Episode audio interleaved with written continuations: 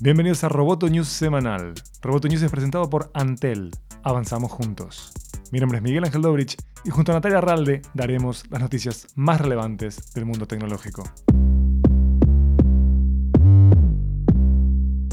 Sega lanza la nueva consola Genesis Mini el próximo 19 de septiembre y con ella promete restaurar su buen nombre dentro del campo de las pequeñas consolas retro. Se trata de una réplica mini de la icónica Sega Genesis, viene con 42 juegos y costará 80 dólares.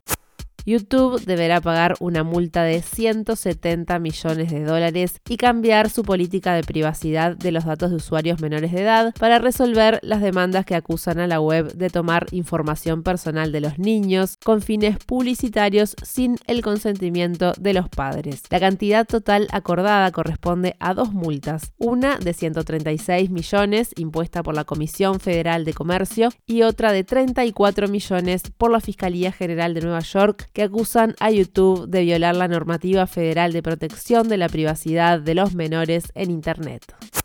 Facebook, Google, Microsoft y Twitter se reunieron con miembros del FBI, Seguridad Nacional e Inteligencia Nacional para discutir estrategias de seguridad que permitan frenar las campañas de desinformación de cara a las elecciones presidenciales de Estados Unidos el año que viene. De acuerdo con Bloomberg, estas compañías se reunieron en la sede de Facebook en Menlo Park para discutir cómo se pueden preparar para frenar o mitigar la distribución de información errónea proveniente del exterior Roboto News es parte de Dopcast. Sigue Amenaza Roboto en arroba amenaza roboto y en facebook.com barra amenaza roboto.